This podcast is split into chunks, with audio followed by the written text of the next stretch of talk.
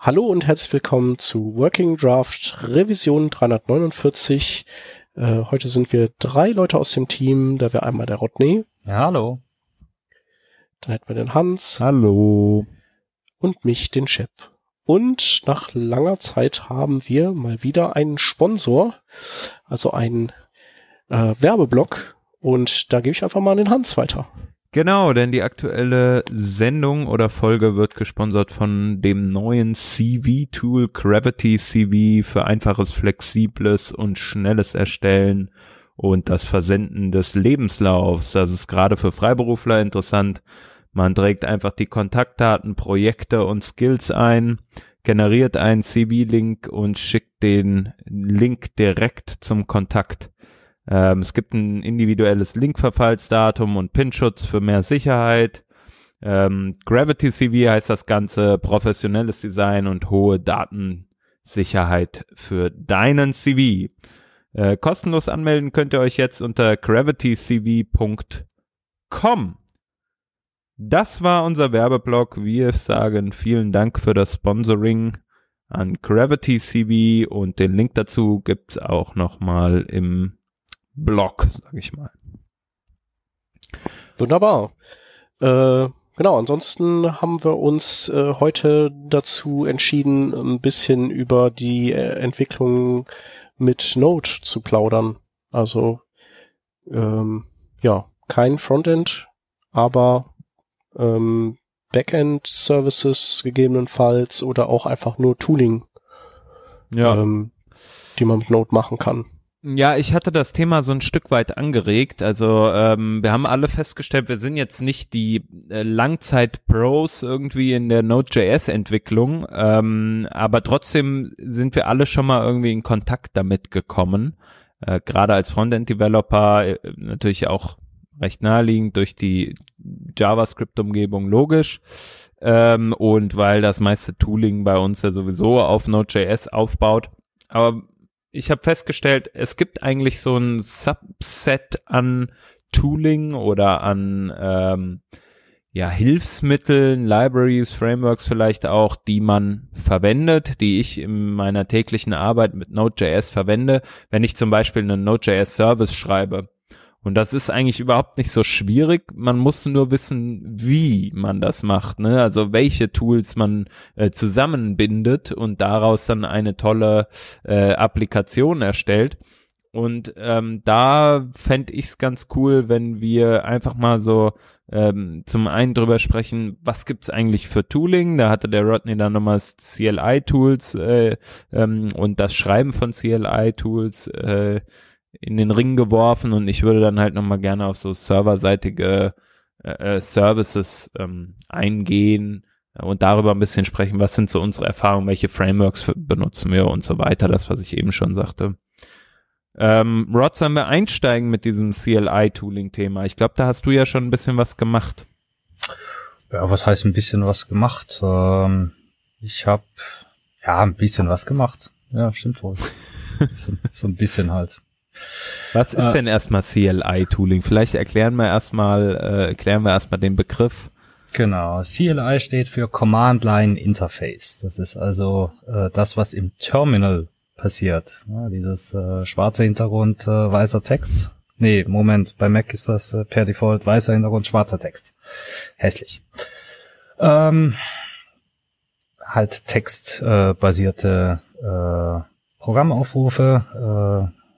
Wer DOS noch kennt, genau das. Ich Ja. persönlich nutze eigentlich überwiegend äh, CLI-Tools, also zum Beispiel auch Git mache ich komplett äh, im, im Terminal mit diesen grafischen äh, Tools wie Git Tower oder äh, wie heißt das andere Ding, das äh, ständig crasht? Source Ah, Source Tree, genau. Das hat mir, Tree. das habe ich dreimal ausprobiert und dreimal hat's mir mein äh, lokales Repository verhagelt. Hm. Wie auch immer. Äh, ich versuche eigentlich alles irgendwie im Terminal zu machen, was geht. Und äh, habe mir dann auch das eine oder andere Utility dafür geschrieben. Hier im also als, als Beispiel, ich habe hier ein Tool, äh, das macht nichts weiter, als sich mit Credentials, die in der Keychain gespeichert sind. Das kann aber auch der äh, Password Store von Windows oder das Secret-Dings für Linux äh, sein. Auf einer Webseite einloggen, eine gewisse Datei runterladen und die in einem bestimmten Programm starten. Hm. Einfach nur, weil ich äh, zu faul bin, das manuell zu machen. Läuft. Prima. Ähm, brauchst du nicht viel für, brauchst du irgendwie einen, einen HTTP-Client für, kannst du Axios nehmen. Ähm, willst du irgendwie schön so, so einen Fortschritt äh, oder so, so einen Activity-Indicator haben, irgendwas, was halt rotiert, nimmst du Ora für. Dann kannst du eigentlich relativ easy äh, so, so ein Interface durchbauen. Ähm, wenn man solche ja, integrierteren Dinge äh, machen will, dann kann man sich zum Beispiel bei den Utilities, bei den Libraries, die sie für Atom und Co. geschrieben haben, ganz gut äh, bedienen. Da gibt's äh, zum Beispiel äh, ein Utility, das heißt Keytar. Das ist das, äh, was in Atom äh, benutzt wird, um Passwörter abzulegen. Kannst du dann auch in deiner äh, eigenen CLI nutzen. So habe ich diesen Bedarf, mir irgendwie Passwörter merken zu müssen für Kommandozeilen Tools, wo ich nicht mit äh, Zertifikaten äh, arbeiten kann, auch einfach geregelt. Ist weg. Um irgendwie so Input äh, zu verarbeiten, also falls du doch mal irgendwie ein Passwort eingeben willst, beispielsweise, äh, um es dann zu speichern, gibt's auch fertige Packages, nennt sich äh, ganz banal Prompt also das, was ich primär nutze. Ähm, Im Prinzip ist das alles nur das richtige Paket suchen, zusammenlöten, fertig. Genau, das ist ja grundsätzlich so der Ansatz. Ich glaube, so wer äh, auch im CLI-Bereich, ähm, die auf Node.js basieren, ja, so ein, sagen mal, der King ist, ist wahrscheinlich auch, auch da sind Ressorthus der ja für jeden mög für jede mögliche Sache irgendwie einen äh, Command-Line-Interface geschrieben hat, habe ich so das Gefühl. Äh, und die basierten dann zumindest früher viel auf Node.js, glaube ich. Ne? Ja, also er hat nicht nur die, also CLI ist, weiß ich jetzt gar nicht, was er da, was er da geschrieben hat, aber er hat viele Pakete geschrieben, die ich äh, für meine CLIs nutze. Mhm viele der, der, also auch von dem, was ich jetzt gerade genannt habe, das Ora ist von ihm, das äh, Open ist von ihm, ähm, glaube ich. Ist Open von ihm, weiß ich gar nicht. Ähm, irgendwie ist gefühlt immer die Hälfte der Pakete, die ich einsetze, ist von ihm. Wie ist es denn, wenn man so ein Command-Line-Interface schreibt? Was muss man da jetzt alles beachten? Also sagen wir mal, du hast jetzt, bist, bist dir jetzt klar darüber, okay, ähm, ich möchte folgende Tasks erfüllen, ich möchte dafür die Argumente auslesen, dafür verwende ich hier ähm, dieses äh, Mu beispielsweise, um das zu parsen. Ähm, und dann habe ich noch irgendwie einen Prompt, mit dem ich irgendwie eine Abfrage an den Benutzer schicke ähm, und habe ja jetzt das alles zusammengetrichtert. Wie bekomme ich das Ganze jetzt ausgeliefert als CLI? Also ähm, welche Schritte muss ich dafür noch unternehmen?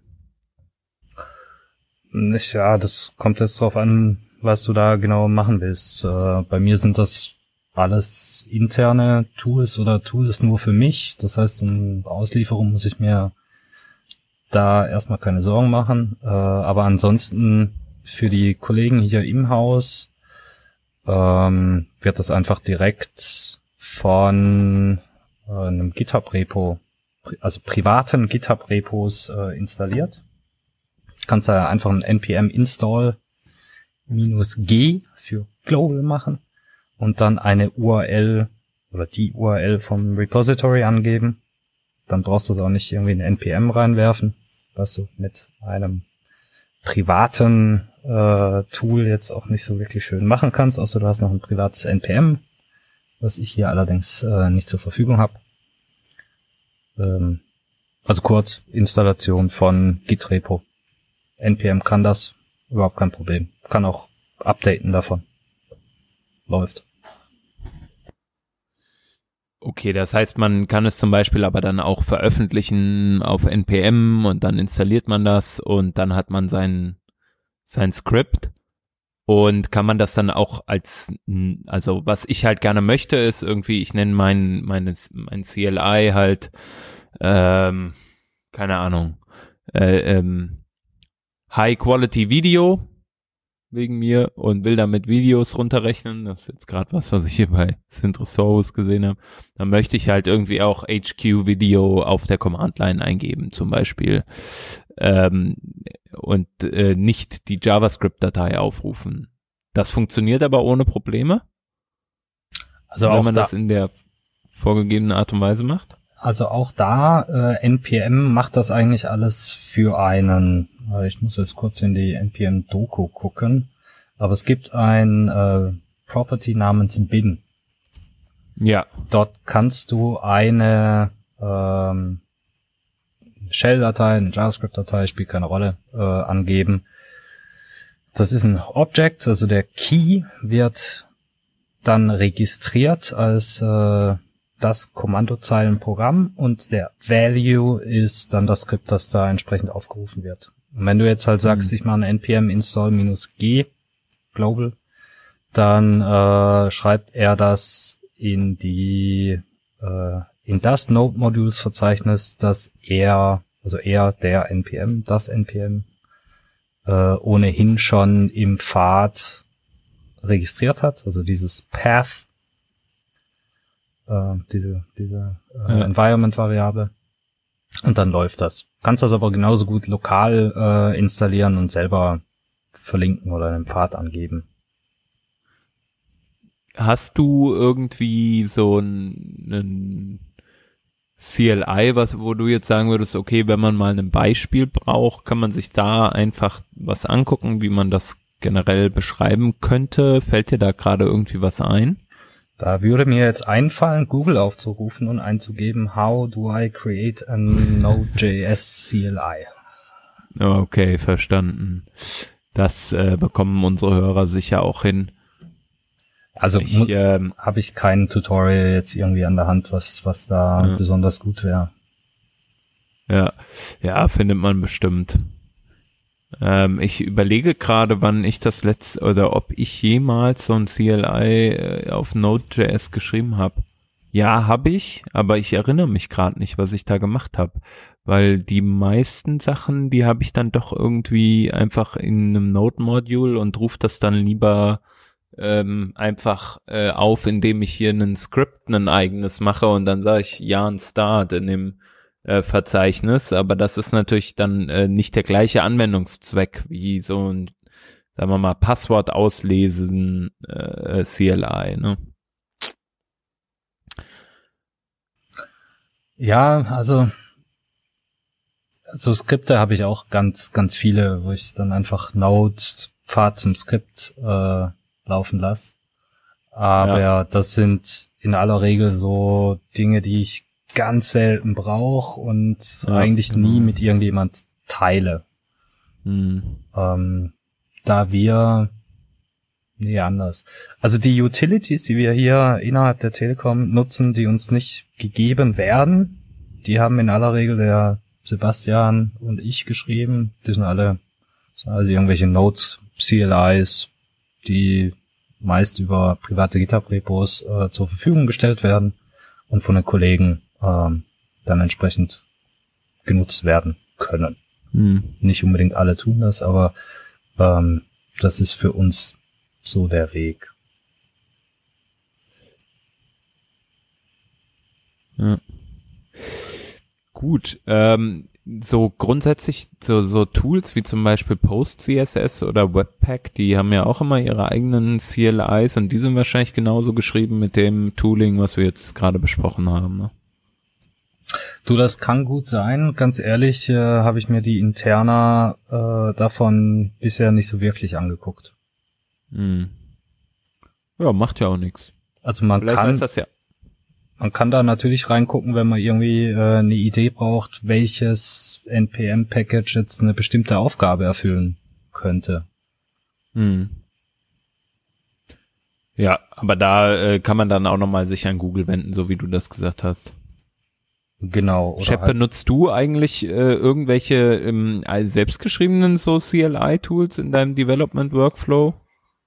Mm, Nee, eigentlich nicht. Also ich habe äh, meistens immer irgendwelche Taskrunner und dann dann hänge ich halt mir, dann importiere ich mir halt irgendwelche Module, in denen dann irgendein Spaß passiert und die sind dann eben einfach ein Gulp-Task oder sowas. Ja. Und die meisten Probleme sind ja irgendwie schon mal gelöst worden, ne? Ja, das zum einen das. Also es gibt schon Dinge, die, die dann manchmal, wo man sich dann was selber schreiben muss, wo man dann natürlich auch nicht alles von Grund auf neu erfindet, aber zum Beispiel ähm, hatte ich letztens den, wollte ich gerne ein SVG-Sprite erzeugen, aber eben ähm, ich habe dann festgestellt, also es gibt ja da Tools, unter anderem das von Yoshi.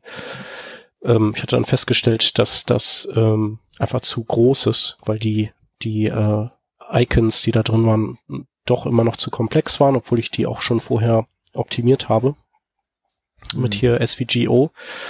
Ähm, und so ähm, habe ich mir dann äh, im Prinzip so eine Toolchain gebaut, die die diese ganzen SVGs erst in Bitmaps wandelt und die dann in ein Sprite-Sheet einhängt, äh, quasi als Data-URIs, weil ich wollte eigentlich nur ähm, ich wollte eigentlich nur alles in einer Datei haben. Darum ging es mir. Mhm. Und dafür habe ich sozusagen dieses SVG-Sprite-Sheet als Trägermedium genutzt. Und das gab's halt so nicht. Das musste ich mir halt selber schreiben. Okay.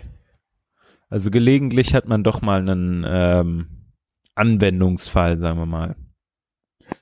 Ja, genau. Aber ich würde das halt nicht als CLI-Tool, ja doch, das könnte mal CLI-Tool machen, aber das, das müsst, würde ich dann wahrscheinlich tun, wenn ich jetzt irgendwie in mehreren Projekten diese Anforderungen habe. Aber meistens ist das dann projektspezifisch. Und dann habe ich eh einen Taskrunner laufen, der so verschiedene Dinge abfeiert und dann hänge ich mich da lieber rein, anstatt ein eigenes CLI-Tool zu haben dafür. Ja, macht ja auch Sinn. Ja, Genau, und sonst äh, habe ich, was ich auch noch ganz gerne mache, wenn ich so mit äh, Lokalisierung zu tun habe, dann ähm, versuche ich immer die, das, die Leute, die Involvierten dahin zu bekommen, dass das Ganze in Google Spreadsheet reinkommt, dass dann die Übersetzungsbüros kriegen. Und dann gibt's halt so Spalten für die Sprachen und links die Keys für die für die einzelnen Übersetzungen und dann äh, habe ich eben auch mein Node-basiertes Import-Tool, was dann dieses Spreadsheet zu einem gewissen Zeitpunkt auslesen kann und dann die Sprachdateien erzeugt daraus. Darf ich dir Das da mal was ans Herz legen? Auf jeden Fall. Nennt sich Weblate. Ist, Okay. ist Webblade, Web wie das äh, wie die Klinge. Nee, Okay. Web und dann spät. L-A-T-E. Weblate. Okay. .org. Das ist äh, ein self-hosted Service, äh, um Übersetzungen zu organisieren. Also wir nutzen das hier intern mit, boah, ich weiß gar nicht, 25, 30 äh, Projekten, um diesen ganzen Smart Home Quark in mehreren Sprachen äh, zur Verfügung zu stellen. Und äh, das ist eine, eine Python-Applikation. Also muss halt das irgendwie bei dir zum, zum Laufen kriegen. Bei uns läuft das hier in so einem Docker-Container-Gedöns. Ähm, aber dann hast du ganz viel Input-Output-Formate, die schon unterstützt werden. Für unseren Web-Kram nutzen wir einfach JSON. Die alten Web-Applikationen nutzen PO-Files, also tatsächlich äh, das Get-Text-Format. Äh, die Java-Applikationen nutzen ganz gern äh, Java Property Files. Äh, frag mich nicht, was wir in PHP äh, nutzen, aber jeder macht da irgendwie das, was für seine Umgebung halt Sinn macht. Und Weblate importiert das, stellt das dann als äh, Web-Applikation, also Web-UI zur Verfügung. und exportiert das, was du ähm, geändert hast, auch wieder raus. Kriegst du eine Übersicht über ähm, welche Sprachen sind zu wie viel Prozent äh, übersetzt. Wenn sich was ändert, äh, kann es irgendwie Mails verschicken. Ähm, es geht sorry, wenn ich dazwischen grätsche. Etc. Vielleicht das ist herrlich. ja, ähm, es hört sich gut an. Vielleicht machen wir noch mal eine eigene Sendung zum Thema ähm, zum Thema Internationalisierung. Ich glaube, da gibt sowieso recht viel, über das man sprechen kann. Wie viele ähm, Jahre hast du Zeit? Ja, vielleicht sollten wir aber nochmal zurückkommen zu unserem heutigen Thema. Ähm, wir wollten ja noch ein Stück weit darüber sprechen, ähm, neben den CLI-Tools, die man selbst schreiben kann, wie kann man denn Services strukturieren, die auf Node.js äh, basieren. Und so die Grundannahme, die die meisten Teams haben oder bis vor kurzem auf jeden Fall ähm, hatten, war ja, dass man irgendwie ein Service schreibt, der ähm, ja entweder einen Frontend bereitstellt oder eine API bereitstellt. Und ich habe halt ganz häufig in letzter Zeit so diesen Anwendungsfall gehabt, hey, ich will einfach nur eine RESTful API haben, die vielleicht eine Anbindung hat zu einer Datenbank, was heißt vielleicht, die in jedem Fall eine Anbindung hat zu einer Datenbank ähm, und die ich halt irgendwie ansprechen kann. Und ich glaube, es gibt halt ähm, in dem Kontext so ein paar ähm, ganz coole, ähm, ja, äh, Tipps und Tricks und vielleicht auch Module, äh, die man da einfach verwenden kann. Ähm, und Rod, du hast ja in letzter Zeit auch ein, bisschen damit gearbeitet, sagtest du eingangs, ne?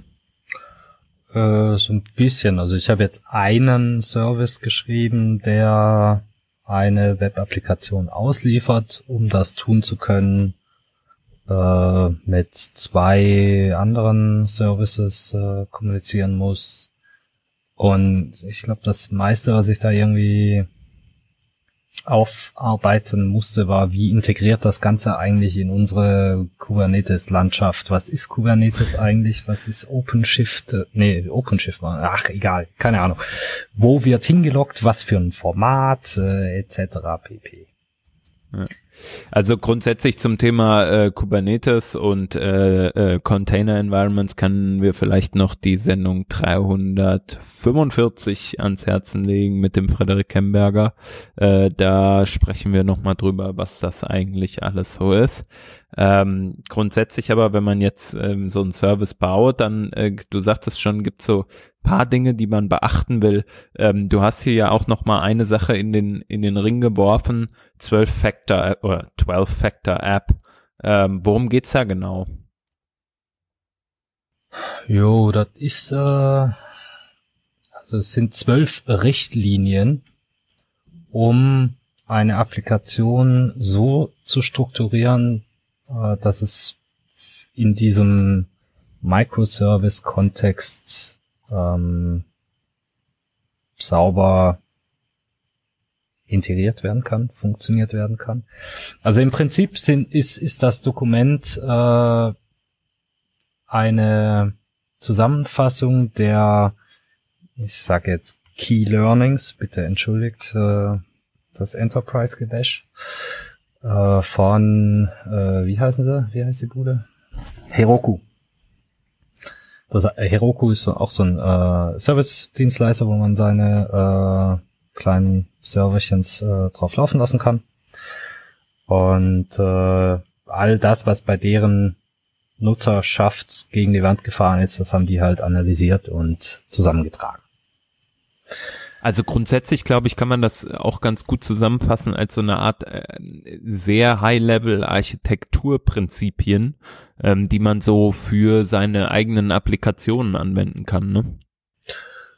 Genau, genau das ist es. Also sie erklären da im Prinzip, äh, wie eine Codebase äh, organisiert werden sollte, äh, wie Dependencies äh, organisiert werden sollten, ähm, wie eine, ein so ein Server seine Konfiguration äh, entgegennehmen sollte, ähm, wie man mit anderen Services umgeht, äh, dass ja, im Prinzip alles möglichst automatisiert laufen äh, sollte, also von ich pushe irgendwie nach, nach Git, äh, das Ding wird gebaut äh, und deployed, ähm, wie das alles so irgendwie zusammenhängt, äh, bestimmte Einschränkungen, äh, was die Anzahl der Prozesse je Service angeht und solche Sachen. Das sind einfach äh, Probleme, in die man läuft, wenn man lange genug mit dem Zeug zu tun hat. Wenn man aber so das erste Mal da reinschaut, äh, ja, also nicht direkt sieht. Macht auf jeden Fall Sinn, sich äh, dieses 12-Factor-App äh, Zeugs mal kurz durchzulesen. Braucht man eine Viertelstunde für. Kann man nur gewinnen.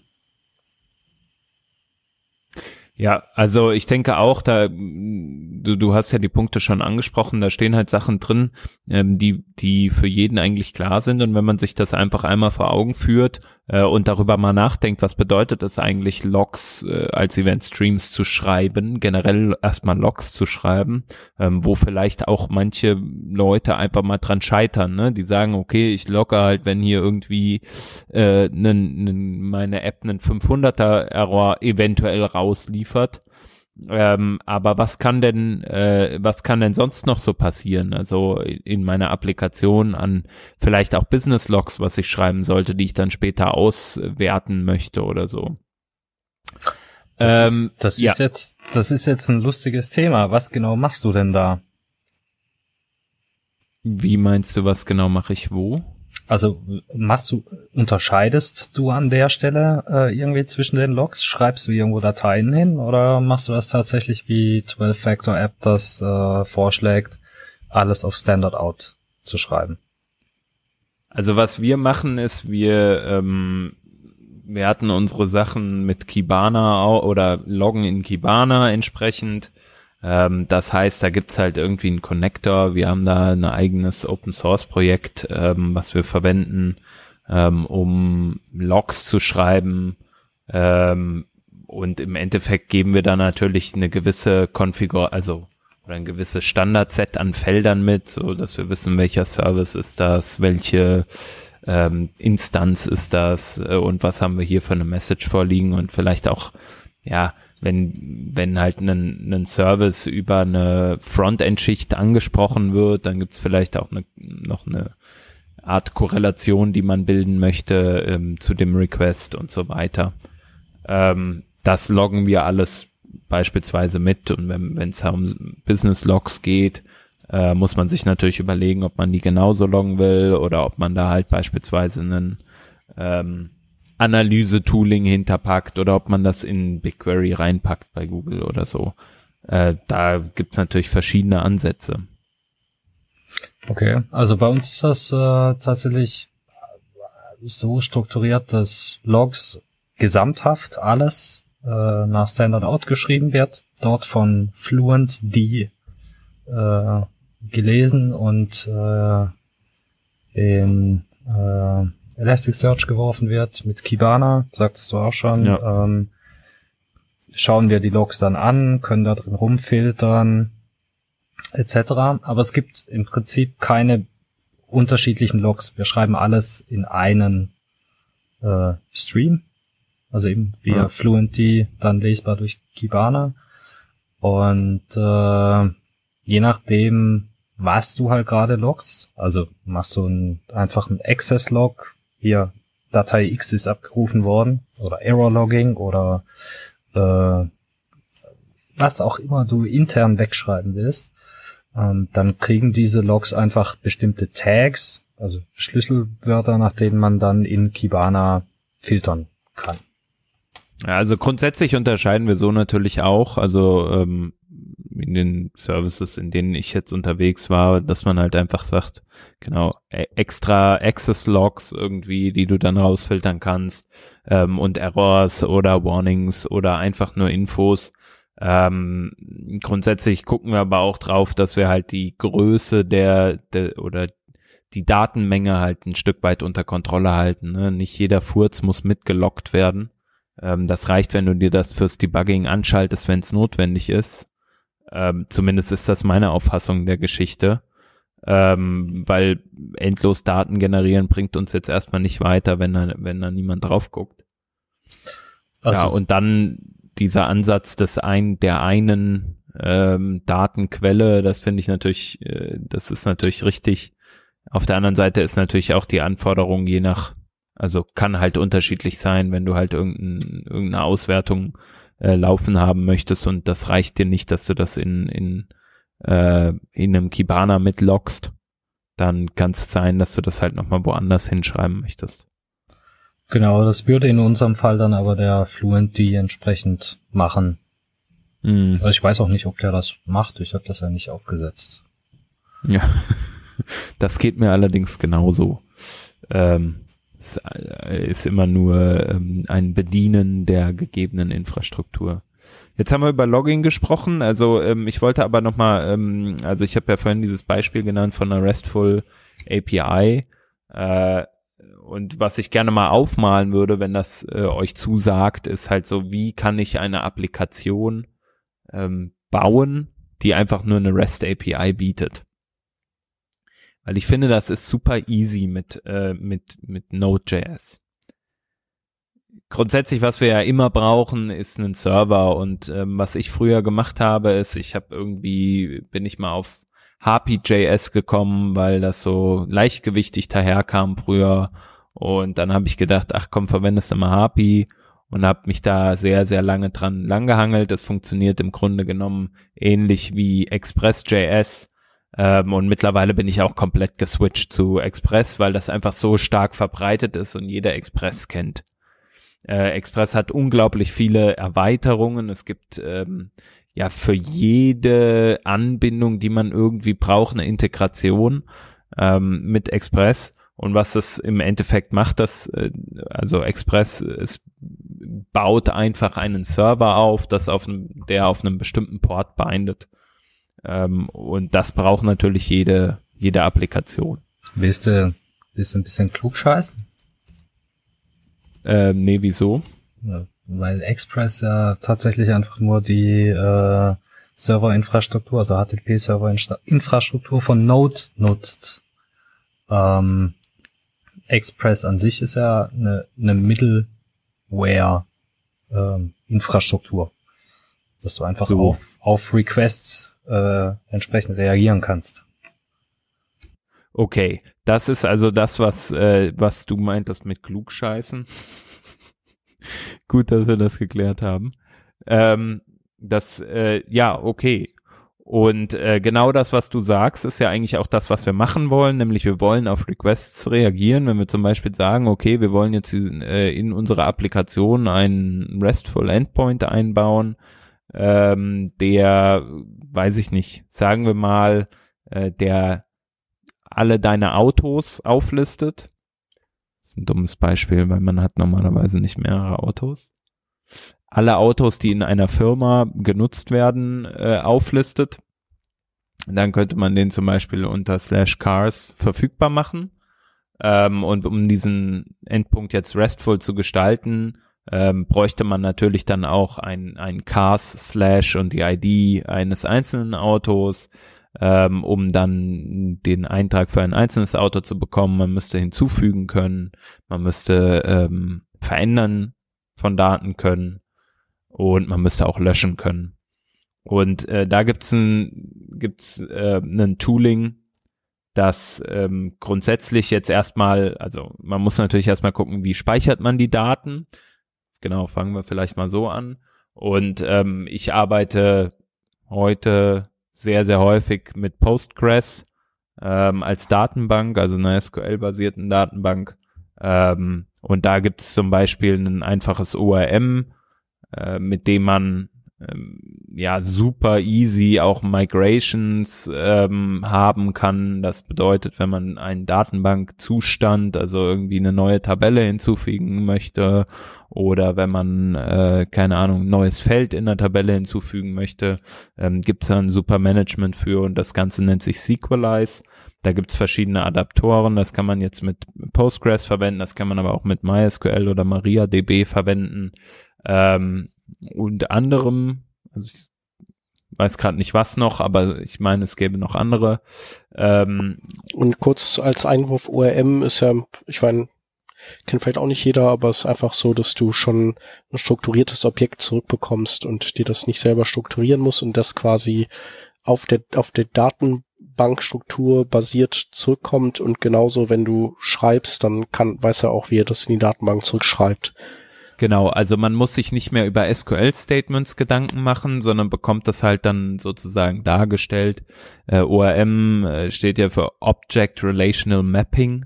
Ähm, das heißt, die, deine Datenbank wird gemappt auf Objekte sozusagen. Ja, und dann updatest du eine Property in dem Objekt und dann äh, führt das automatisch quasi dazu, dass im Hintergrund das in der Tabelle auch aktualisiert wird. Ja. Genau, und mhm. ähm, mit dem Sequelize, das muss man einmal aufsetzen, das ist ein Stück weit Konfiguration, da ist man ein bisschen beschäftigt auf jeden Fall. Ähm, aber wenn man das mal gemacht hat, dann weiß, kennt man eigentlich die Kniffe und ähm, da ist das Tolle, äh, Sequelize bietet ein äh, CLI-Tool an, wahrscheinlich auch Node geschrieben. Ähm, und damit lässt es sich sehr, sehr, also ist es sehr einfach möglich, so ein äh, so, so Objekte zu erzeugen und Migrations zu erzeugen ähm, über die Command Line und da muss man nur noch ein ganz bisschen Code schreiben, damit man dann wirklich das Ergebnis erhält, was man gerne möchte. Also äh, so ein, so ein Autogenerierungstool, sag ich mal. So, und dann hat man schon seine Datenbankanbindung. Natürlich muss man dann noch dafür sorgen, dass die lokale Datenbank läuft und dann entsprechend in den Services dafür sorgen oder in, in den deployten Services dafür sorgen, dass es eine Datenbank gibt. Da muss man sich schon ein bisschen mit auseinandersetzen. Aber jetzt gibt's ein, äh, gibt's ein ganz cooles Tool, was ich total mag, was einfach ähm, dir praktisch jetzt auf deine Datenbankstruktur äh, einen REST-Interface mit Hilfe von Express legt. Express hat also dann die, ähm, wie der Rodney ja eben sagte, die die Request-Abbildung, also der ähm, sorgt dafür, dass deine Requests abgefangen werden sozusagen und bearbeitet werden können. Und jetzt können wir einfach eine Middleware dazwischen schalten, die dann auf diese Requests äh, ähm, reagiert. Wenn wir jetzt sagen, okay, der Endpunkt soll heißen Cars, dann äh, nimmt man eine ähm, eine Middleware, ähm, die auf ähm, auf, äh, jetzt muss ich gerade selber nachgucken, ähm, auf einem Tooling auf jeden Fall basiert, was halt genau das abfängt. So, und ähm, die Middleware, die ich dafür benutze, die heißt Finale REST und die baut auf einem Tooling auf oder auf einem Module auf, was Epilog heißt. Epilog ähm, ist halt dieser Aufsatz auf Sequelize äh, und bildet diese Middleware ab ähm, mit Express. Und äh, Finale oder fi Finale REST äh, ist die Weiterentwicklung von Epilog, weil Epilog wurde nicht mehr maintained äh, seit 2016 oder so. Und Finale ist halt einfach diese Weiterentwicklung davon. Ähm, das ist nicht so weit verbreitet. Also ich habe das Gefühl, das nutzen nicht so viele, aber dafür äh, funktioniert es meiner Meinung nach recht gut. Ähm, darüber hinaus verwende verwende ich das in einigen Projekten in Production äh, und nicht nur ich äh, und das funktioniert sehr gut. Was man dann äh, geschaffen hat an der Stelle ist, dass man ähm, ein komplettes RESTful Interface ab oder oder erstellt hat, einen kompletten RESTful Service ähm, mit nur ein paar Tools, ein paar äh, Zusammenwürfelungen von ähm, von Modulen. Und das finde ich schon klasse, weil das ist echt so trivial, das kriegen kriegt kriegt man als Laie super einfach hin. Und dieses finale Rest oder auch Epilog, ähm, die bilden ähm, oder die geben Hooks, äh, mit denen man auch Seiteneffekte zum Beispiel äh, haben kann. Zum Beispiel, wenn man jetzt sagt, man möchte noch einen Caching-Layer haben zwischen, äh, zwischen der Datenbank ähm, und dem eigentlich, der eigentlichen REST-Abfrage. Da kann man sich dann mit Hooks beispielsweise an, äh, an, äh, äh an eine List-Operation anhängen und kann diese List-Operation ähm, einfach in einen, keine Ahnung, Redis schreiben oder in Memory halten oder wie auch immer äh, und kann dann entsprechend darüber einen, einen einen Caching herbeiführen innerhalb der Applikation. Die Hooks, von denen du da sprichst, das ist auch wieder eine Middleware, ne? Wenn ich das hier richtig sehe. Ähm, das, ähm, also soweit ich das äh, weiß, ähm, funktionieren die ähnlich. Ich muss jetzt gerade mal hier gucken. Äh, also die Doku also, sieht auch wieder aus, gibt es eine Funktion an, Request-Objekt, Response-Objekt, Kontext. Genau, und dann, und dann wird das da, du. Genau. Also um, vielleicht nochmal als äh, kurze Erklärung, äh, diese Idee Middleware ist nichts weiter als die Verkettung von Funktionen, wo jede Funktion, äh, die man selber irgendwie reinwerfen kann, ähm, mit dem Request-Objekt, also was wird eigentlich gerade angefragt, äh, dem Response-Objekt, was will ich äh, zurückgeben und entweder einem Error, einem Next-Handler oder einem Kontext ähm, ausgestattet wird, so dass äh, in Sequenz diese ganzen Funktionen durch äh, rattern können. Die erste Funktion, die erste Middleware-Funktion, die dann sagt so, ey, also ich bin jetzt hier die letzte, ich bin fertig, ähm, die, äh, ja gut, was wollte ich denn jetzt sagen? So eine Middleware-Funktion kann auf das Response-Objekt etwas draufschreiben. In, bei so einem Express-Server beispielsweise füg mir mal noch einen HTTP-Response-Header hinzu. Oder aber sie kann äh, sagen, so, ich bin jetzt hier fertig, ich bin das Letzte, äh, ich gebe jetzt hier eine Datei aus und dann ist der Request abgeschlossen, weil ich das Response, die Response schreibe. Äh, so eine Middleware-Funktion kann aber genauso gut sagen, interessiert mich nicht, was da gerade kommt. Ähm, ist also nur ein äh, Pattern, um ja, Funktionen zusammenzublöden. Ist das nicht auch so ein bisschen so ein Higher Order Function Ding? Dazu müsste ich jetzt Higher Order Functions verstanden haben. Also Funktionen, die, rum, die wiederum quasi Funktionen auswerfen? Ja, also, dann nein. Dann, dann nein. Dann hat das nicht viel miteinander zu tun. Okay. Ähm, diese Middleware-Geschichte, die ist ja vor allem auch praktisch, wenn man so mit äh, Benutzerauthentifizierung und so verschiedenen Rechten, Rechte-Levels und so arbeiten will. Da gibt's ja dann irgendwie Passport auch für Express. Und äh, das hängst du als Middleware dazwischen und dann, glaube ich, äh, kontrolliert das ja einfach, was du für Berechtigung auf welchen Daten hast oder auf welchen Endpunkten und wo nicht. Also. Also. Das hat ja dann das kannst du auch einfach drüber layern und dann hast du das halt. Bei mir haben die Endpunkte nicht? beispielsweise ähm, ganz spezifisch nur ähm, ein, eine Middleware für hier brauche ich die Session, eine Middleware für hier brauche ich die brauche ich einen authentifizierten Zugriff, äh, eine Middleware für ich bin hier als Benutzer, als Customer unterwegs, also besorg mir mal bitte die äh, Customer-Daten, äh, entweder aus der äh, Session oder aus der Datenbank, schreib's mir in die, in die Session. So habe ich viele kleine Funktionsblöcke, die ich äh, zusammenwerfen kann, wie ich sie halt gerade brauche. Das ist echt sehr angenehm, um äh, mit, mit wenig Bibliothek viele unterschiedliche äh, Anforderungen abdecken zu können.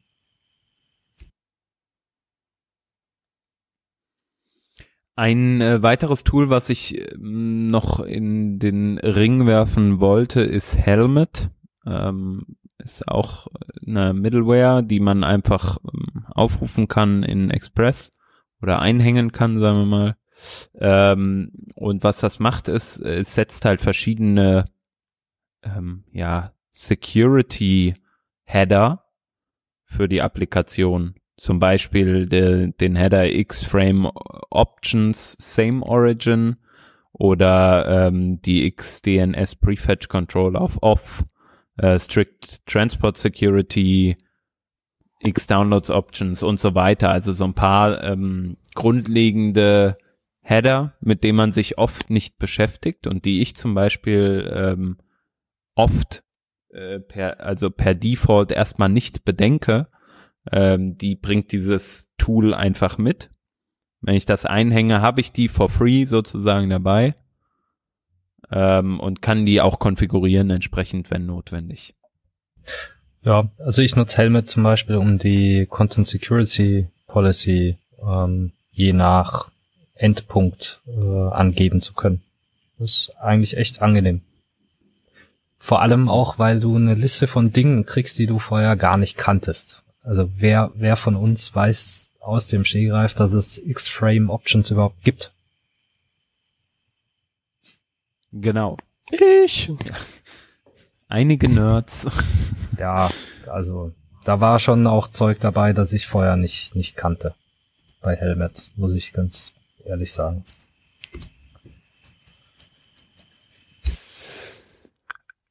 Ja, das ist auf jeden Fall, da kann man sich auch äh, durchaus äh, mal hier diesen Artikel, ich habe da einen mal verlinkt, ähm, oder da sind jetzt schon mehrere verlinkt. Ähm, wir, wir, genau, wir stellen die bereit und dann könnt ihr euch das einfach mal angucken und lest euch auch gerne die Artikel dazu durch. Ähm, da werden nochmal Tipps gegeben und das Ganze nochmal erklärt.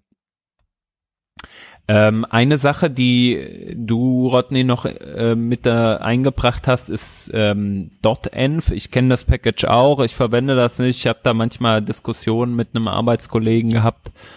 Brauche ich das jetzt wirklich? Äh, will ich das haben?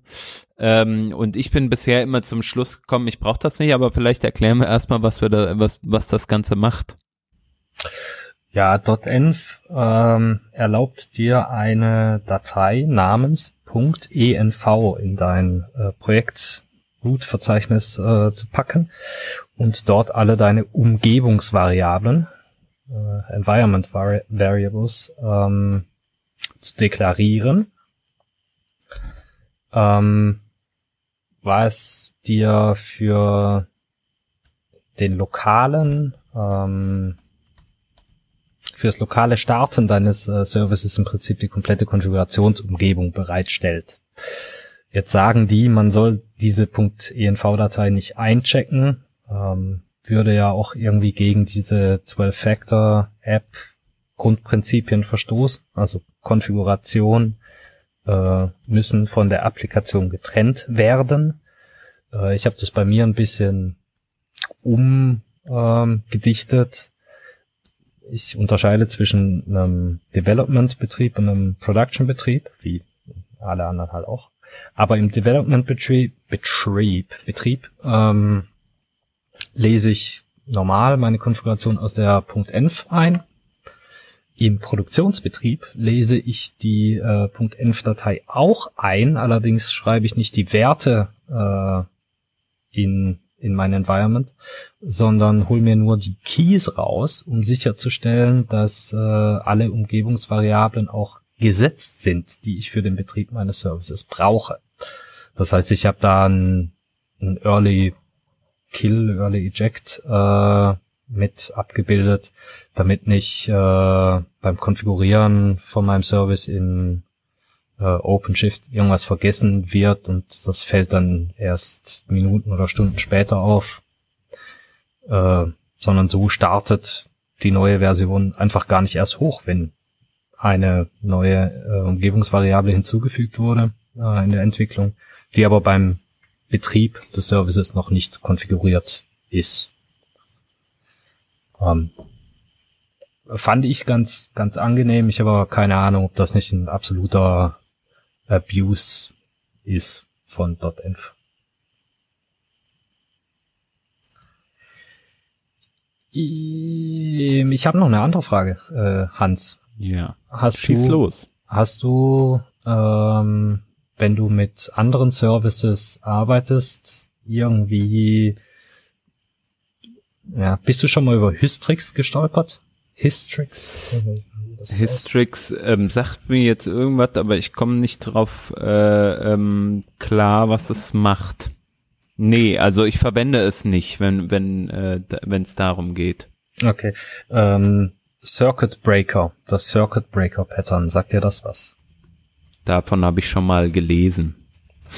The Hystrix ist eine. Erklär mal, wie das funktioniert. eine spezifische äh, Implementierung des Circuit Breaker äh, Patterns, ich glaube mit noch ein bisschen mehr. Hystrix kommt von ähm, Netflix. Ja, ich. genau, jetzt erinnere ich mich. Und ähm, die Kernidee, die ich glaube Martin Fowler damals Mhm. ähm, da zusammen äh, hat, ist, dass du den Zugriff auf Services überwachst. Das, und zwar mit dem Ziel, wenn deine Datenbank beispielsweise, du greifst auf deine Datenbank zu und äh, über einen Zeitraum von, von zwei Minuten hast du abnormal viele Fehlschläge. Dass die, Ja. dass dein Server dann sagen kann, okay, dann stoppe ich jetzt den Service äh, komplett, respektive die Komponenten, die die Datenbank brauchen, äh, gebe ich direkt einen 503 aus, das ist Service Temporarily Unavailable, damit sich die äh, Datenbank mal wieder erholen kann. Ja. Ne, also, das ist, äh, das soll verhindern, dass wenn du irgendwo einen sogenannten Backing-Service, was deine Datenbank in dem Moment ist, also ein Service, der benutzt wird, um deinen Service überhaupt äh, ermöglichen zu können, um diese Backing-Services äh, zu entlasten für den Fall, dass mal was äh, stirbt. In diesem Histrix äh, ist dann auch gleich noch äh, mehr abgebildet. Also kannst Fallback ähm, Antworten äh, hinterlegen oder Szenarien bauen. Also was passieren soll, wenn jetzt deine Datenbank nicht erreichbar ist. Muss ja nicht gleich komplett sterben, kannst du was anderes machen. Das ist von mir aus irgendwo in deinem Service cachen, bis die Datenbank wieder da ist. Bleibt mir dir überlassen. Ähm, aber da nutze ich jetzt äh, Breaks. Oder habe ich zumindest mal reingeworfen letzte Woche, vorletzte Woche. Ein äh, fertig implementiertes äh, auf NPM verfügbares Paket, mit dem ich gerade so ein bisschen auf Kriegsfuß stehe. Die Kollegen haben nämlich eine leicht andere ähm, Vorstellung von Error Handling, also Exceptions, ähm, als ich. Ich- Und was bedeutet das? Was machen die anders, als du dir das wünschst? Naja, also erstmal kann ich nicht unterscheiden, ob ein Error von oder nicht einfach unterscheiden, ob ein Error von äh, Breaks selber geworfen wurde oder von einem von einem Endpunkt, einem Hm. API-Client. Ähm, das heißt, ich muss mir alle Errors von Breaks rausholen und dann prüfen.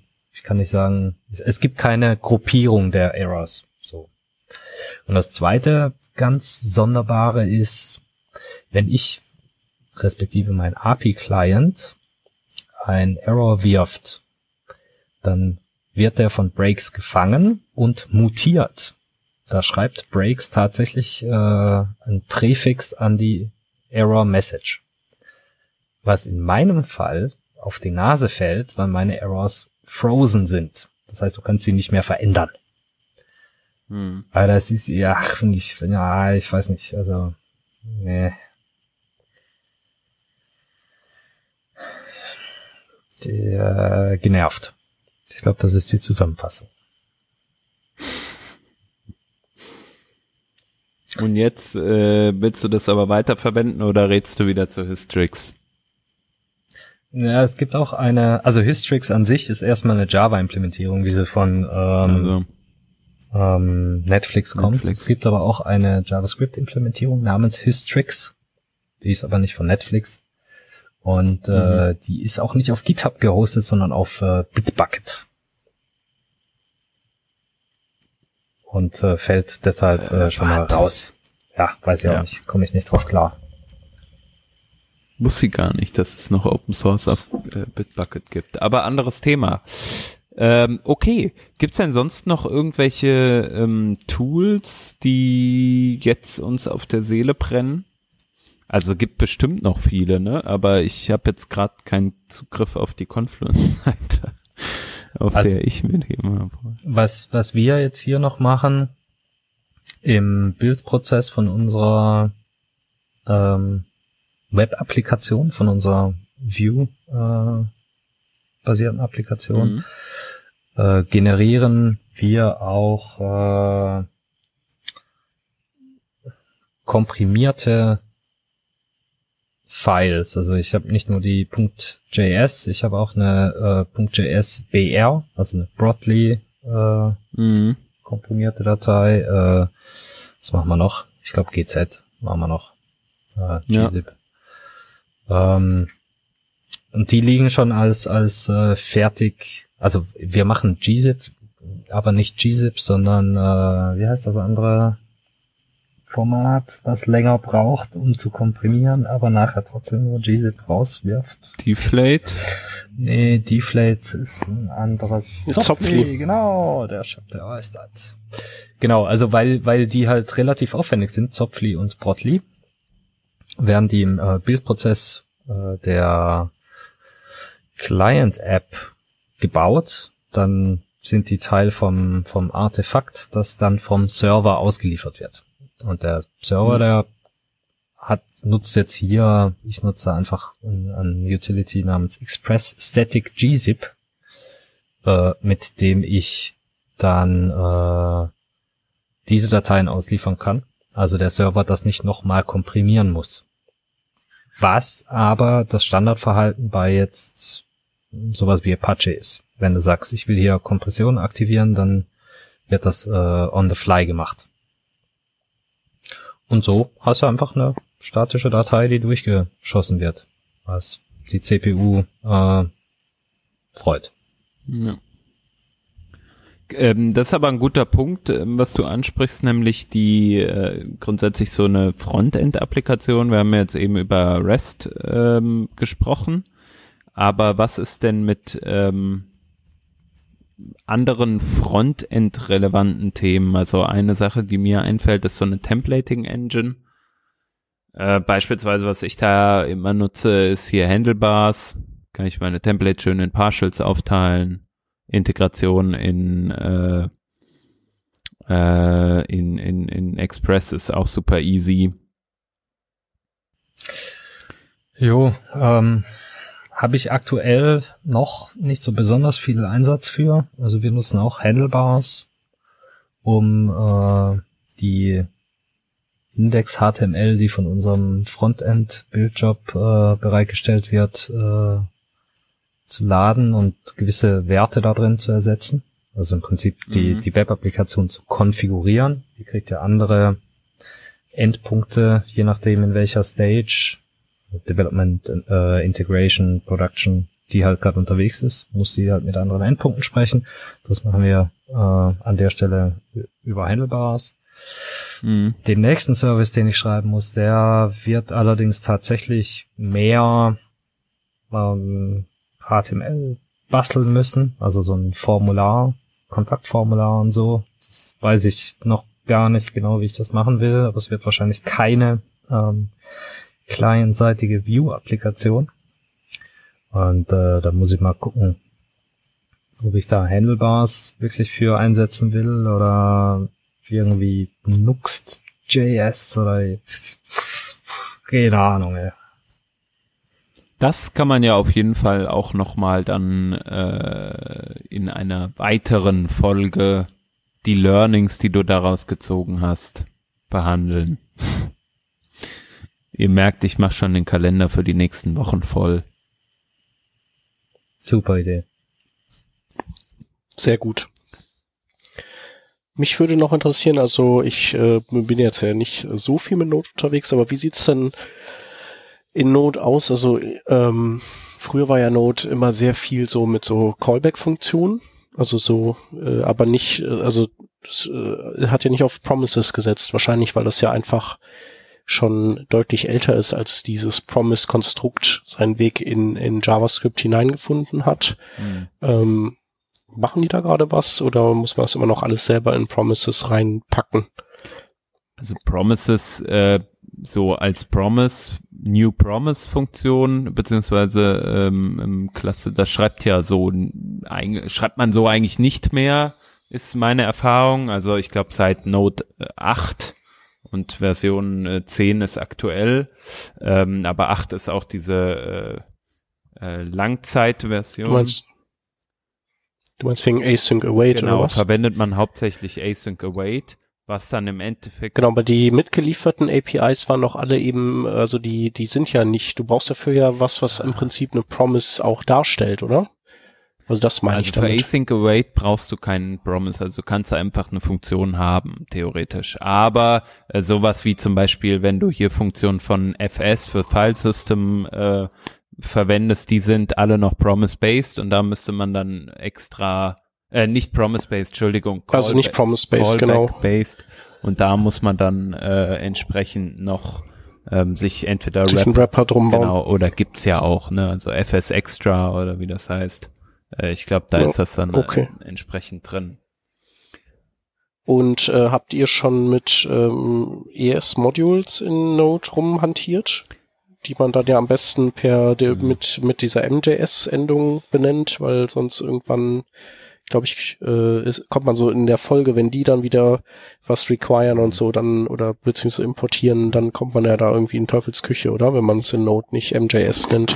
Also ich habe das noch nicht gemacht, weil äh, wir sehr viel TypeScript schreiben oder ich sehr viel TypeScript schreibe in Backend-seitige Anwendungen nur eigentlich. Äh, ist aber eine interessante Überlegung für eine Sache, die ich da mit dem Peter in unserem Livestreaming mache, dass wir das mal ausprobieren. Weiß nicht, Rod, hab, hast du da schon mit rum experimentiert? Ja, aber nicht erfolgreich. Also eigentlich habe ich dann wieder alles auf Require umgestellt, weil ich auch nicht irgendwie jetzt mit MJS rumhantiert habe und äh, nix nix hat bei mir mehr funktioniert. Also Mama hat Require, mir doch egal. ähm, du kannst allerdings ganz verstanden habe ich das noch nicht, wie das äh, wirklich funktioniert. Babel da so rein konfigurieren, dass es quasi transparent den Spaß für dich übersetzt. Ich habe aber wirklich nicht verstanden, was ich da genau vor mir hatte. Es hat nur auf einmal funktioniert, wenn ich Babel drin hatte. Nicht, dass ich Babel benutzt hätte oder irgendwas durch Babel hätte laufen lassen. Also ich Weiß nicht, was das war. Vielleicht war ich auch betrunken. Ähm, zu Shep, äh, Sheps Frage von vorher noch. Ähm, Node hat ja zwischenzeitlich ähm, das util Package mit der Funktion Promissify. Das heißt, du kannst relativ einfach ähm, alle Callback basierten Funktionen auf äh, Promises ummünzen. Was allerdings immer noch ein bisschen nervig ist, äh, weil man das tun muss, um äh, Async Await nutzen zu können. Wo ich heute schon echt Mühe habe, ohne Async Await klarzukommen. Hm. Ja, ich glaube auch. Also das, das ist bei mir in den Node-Projekten, wenn ich welche hatte, dann ist es immer schon so ein bisschen anstrengend mit dieser ganzen Callback-Hölle. Äh, ja, Nee, hat mich einfach nur interessiert, wie da so der Stand ist und wie ihr das handhabt. Jo. Ja. Sehr schön. Ähm,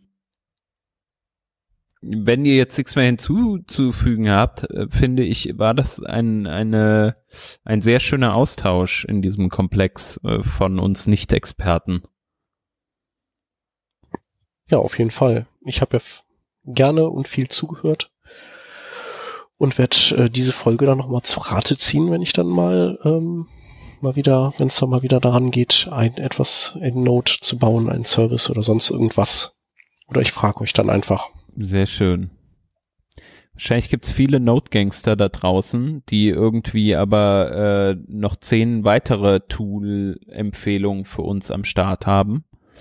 Ähm, beispielsweise, äh, was mich nochmal interessieren würde, wenn ihr zum Beispiel so Verifizieren von äh, Payloads beispielsweise äh, bei einem Request macht. Wie macht ihr das? Also so, äh, ähm, ja, so ein sagen wir mal, Matching der entgegenkommenden Argumente ähm, beziehungsweise der entgegen des entgegenkommenden Payloads, um dann zu gucken, passt das überhaupt zu der Daten, zu den Daten, die ich erwarte. Ähm, und so weiter. Da fällt euch bestimmt noch was ein. Teilt das doch einfach mal in den Kommentaren. Äh, und dann lernen wir alle noch was dazu. Genau, oder gerne auch mal eine Audioaufnahme rüberschicken. Das hatten wir noch nie. Oder euch mal als wir Gast auch hier mal. vorschlagen. Oder so. Genau. Ja, gute Idee. Gerne machen. Wir freuen uns. Und ansonsten machen wir den Sack zu für heute. Genau. Danke fürs Zuhören. Macht's gut. Genau, schönen Abend. Ciao. Process Tschüss. Exit.